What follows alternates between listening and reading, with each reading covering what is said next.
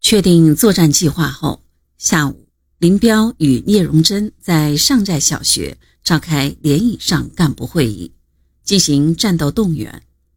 林彪分析了战局，介绍了敌情，然后动员说：“我们要在日军进犯平型关时，利用这一带的有利地形，从侧后给日本鬼子猛击一拳，打一个大胜仗。”给敌人一个打击，给友军一个配合，给人民一个振奋。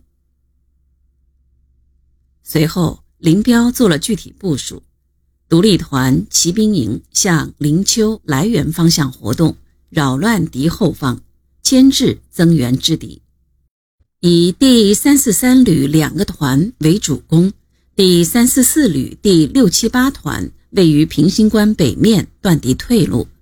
第六八八团做师的总预备队。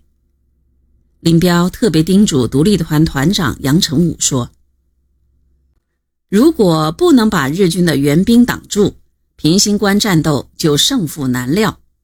所以你们必须全力以赴，死死地顶住敌人，绝不能放过来一兵一卒。”会后，各部立即分头行动。二十四日。在断断续续的炮声中，第二战区第六集团军给一一五师送来平型关出击计划。林彪和聂荣臻在马灯下，把各方面的情况又做了一番仔细的研究，随后用电话下达了出击命令：第三四三旅本晚二十四时出发进入白崖台一线埋伏，第三四四旅随后跟进。当晚，各部利用夜色，冒着瓢泼大雨，踏着崎岖的山路进入伏击阵地。二十五日拂晓，大雨初歇，山沟里一片寂静。不一会儿，山沟里传来了隐隐约约的马达声。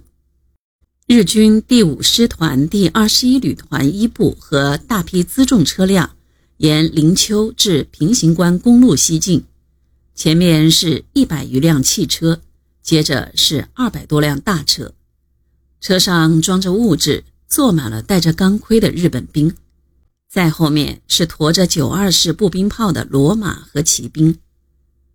由于山道狭窄，雨后山道泥泞，车马拥挤，行动缓慢，马达声和马蹄声在山沟间不断回响。七时整。日军全部进入了伏击圈，林彪立即下达攻击命令。第六八五团打头，第六八七团打尾，第六八六团担任主攻。顿时，伏击部队的机枪、步枪一起开火，手榴弹居高临下投向敌人。八路军的突然袭击一下子打乱了日军的队形。